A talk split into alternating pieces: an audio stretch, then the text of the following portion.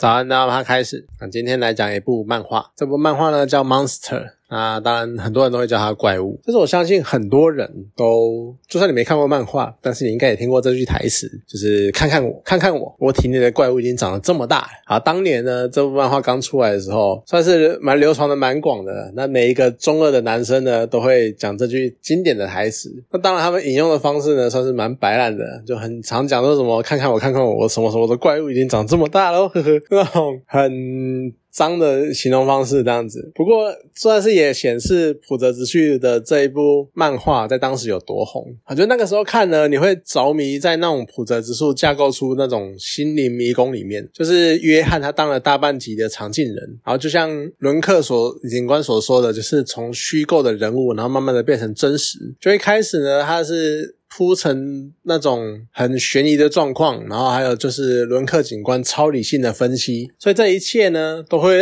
你真的会很害怕，就是难道到最后真的都一切都是天马的幻觉吗？你会不会觉得这又是一个梦结局这样子？可随着身边第二个人、第三个人的出现，所以呢，读者呢就开始比伦克警官早一步认知到约翰他真实的存在，然后还有他的可怕。然后呢，你又会随着背后其他组织的出现，你就会陷在整个故事的情节里面，然后建构出很庞大、什么一粒粒交错、交错啊，然后纵横那个世世界里面啊，就是在不停反转、反转再反转的剧情中，然后迎向一个很壮烈的结局。就小时候，你会觉得深深受到这些。情况去感动，然后去吸引，然后喜欢这部漫画。不过，呃，我前阵子重看了，就重看了之后呢，可能是多年来就看惯了类似的戏嘛，就是这样反转反转啊，然后最后的结果是怎么怎么样的。就算说很多有很多桥段，就是有重温当年第一次看到那种感动，就是啊，对，就是这个样子。他那个时候做出这种决定，原来是那个样子，原来是为了这个样子。可是呢，你仔细去分辨、去爬书整个漫画的故事线之后，以后会觉得。好像主线好像有点薄弱，就是天马好，他没有话讲，他就是一直在追踪约翰。可是约翰的行为呢，就显得好像有点混乱，就他好像无头苍蝇，他不知道自己到底要干嘛。就从读者的观点来看。就一开始好，约翰就是不断的找新的收养父母，然后寄生一段时间之后取得资源，然后杀掉他们。可是你也不知道他到底是为什么要做这件事情。那后来弄得好像，诶他是要取得巨大的权力，然后呼应了他身后的那一个什么极右派组织，就好像试图再造希特勒第二，然后回复那个德国德意志帝国的那种荣光那种感觉。可是过了几集之后呢，就好像诶那其实是那个组织一厢情愿的做法，一厢情愿的想法。就其实约翰。并没有想这样做，然后最后呢，又好像诶揭晓了那个约翰他追求的是彻底抹杀自己的存在。可是你会觉得说，好，如果你为的是这个好了，你好像也没必要苟活这么久吧？你很多很早就可以做到这件事情的，所以你就会觉得好像。就少了一点让他能够搞出这么多，然后杀了这么多人，影响这么多人的人生那这这些事情的动力。不过呢，撇开主线，就漫画中带出的一些观点，反而是变成更吸引人的部分。譬如说，像人性的塑造，就是你看，如果我们从小让小孩子生长在一个社会规范去偏离社会主流的环境，那他们会长成什么样子？那其实这就是故事中大魔王他想做的所谓的教育实验。当然，我会讲一句台词，叫做“人呐，可以变成任何东西哟”。觉得是一句令人印象深刻的台词，而且他一直不断的灌输那种小孩他们是高人一等，他们是天选之人，他们是神选择的小孩，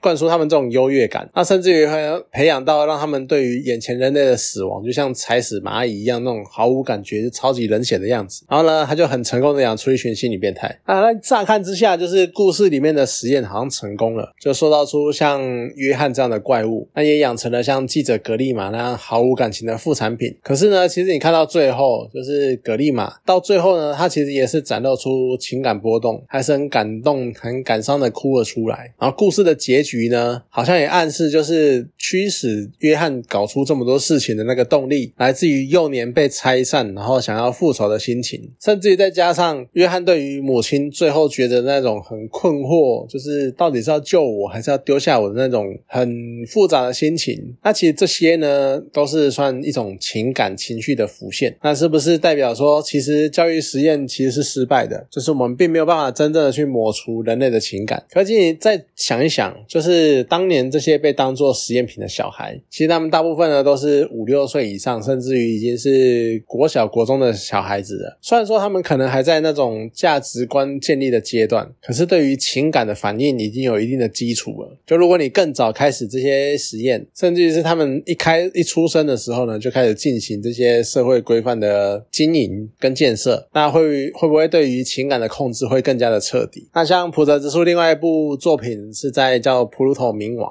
那它其实是以机器人的角度，然后去探讨所谓人类情感的形成之前，那普泽直树已经先试图探讨，就是人类情感就能不能被抹去。所以呢？发掘人类情感的根源，在我们即将现在很热门，就是要即将进入那个人工智慧了嘛？那在即将进入人工智慧时代这个现现阶段的状况呢？其实我们人类的情感到底从何而来，是一个蛮有趣的话题。因为毕竟你要知道怎么样塑造，你才有可能以后真的有机会帮人工智慧发展出所谓的情感。但其实漫画中另一个吸引人的部分是。围绕在天马追踪约翰的最大的目的，就是天马呢，他其实想要杀了当年救回来的这条命，因为身为医生，就是救护救助伤患是天职，那那个天马呢，他的双手应该是拿来杀人，呃，拿来救人的，不是杀人的。然后呢，另外一方面，身为一个人，我们从以前从古至今，从小到大，就是人类的框架、社会规范的最基本的。就是我们不能杀人，这是一个很基本的道德概念。所以呢，当所有人、所有的人都会跟天马说：“你只是一个医生。”那个时候，你就是尽力的去救助你面面前的这条生命，而且你又是一个人，你不应该杀人，你不应该弄脏你的手。就是所有人都这样跟天马讲，可天马呢，对他来说，他看着自己救回来的人，却进而害死更多的生命，而且呢，甚至于。之后还不知道他会杀多少人，就以他的个性，真的很难不去认为说他也是这个始作俑者之一，他也是塑造怪物的人。好了，虽然说最后的结局看起来好像约翰人生中的一些很悲伤的经历，让天马更加的犹豫，然后甚至于在天马最后的挣扎，在他做出决定之前，结果整个事件已经结束了，就感觉好像是作者呢去刻意的想要挽回一些所谓人性的光辉。不过其实整部漫画的剧情也带出一个更大的。问题就人民到底等不等价？就是我们平常在讨论一些话题的时候呢，可能会讨论，比如说社会阶级呀，或是社会上的贫富差距呀，在讨论这些事情的时候呢，我们都会把一句话挂在嘴嘴边，叫做“人生的平等”。然后，当我们讨论什么虐待呀、杀害呀、什么谋杀这种事件的时候呢，就好像每个人都拥有相同的生命价值跟生命的权利，是大多数情况下的共识识。可是，要是今天的对象换成罪犯呢？就好人跟坏人，他们的生命还是等价的吗？就这种前面讲那些什么人生的平等啊，什么那些共识，好像很轻易的就会被破坏了。就可能开始会有超过一半的人开始呐喊：啊坏人就是该死啊！那你犯罪罪犯就不是人啊，就应该怎么样怎么样啊？而人民的价值呢，好像瞬间随着社会舆论就分出了所谓的价值的高低，好像坏人就是比较低贱的，那好人就是比较高尚的这样子。好了，他可能或许还有一部分人试图要挣扎，所以他们一方面呢，想要维持就是人命人生的平等，然后生命是等价的这种想法。可是另外一方面呢，也会认为说罪犯他们就是不能跟一般人相提并论。所以呢，他们会开始想要去塑造这种犯下重大罪行的罪犯，他们已经不是人的这种观点。可是呢，普德直树在怪物里面呢，他们他又丢了一个更大的难题出来，就在最后加码就好啊。那既然你们说，因为呃犯人他们已经不是人了，所以他们的价值不能跟人类做衡量好了。最后呢，他丢了一个更大的震撼弹，就是母亲对于双胞胎子女的选择是什么？我两个都是小孩哦。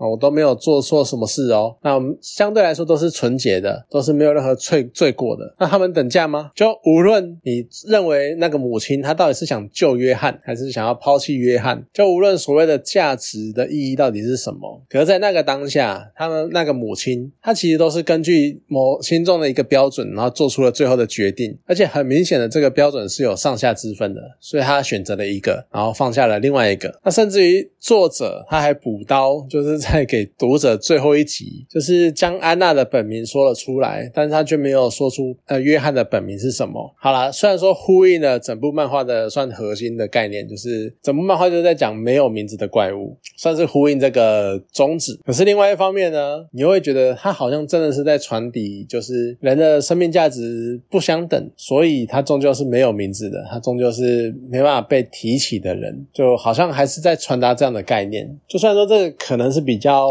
黑暗、比较阴暗的事情，但是很难说啦。就毕竟我多多少少也开始会觉得，有时候你真的会想，人命真的等价吗？这真的是很值得思考的问题。好啦，今天这部漫画呢就讲到这边。那这个问题，每个人自己心中都有一把尺，那让大家自己去想。好，那就这样。好，谢谢大家。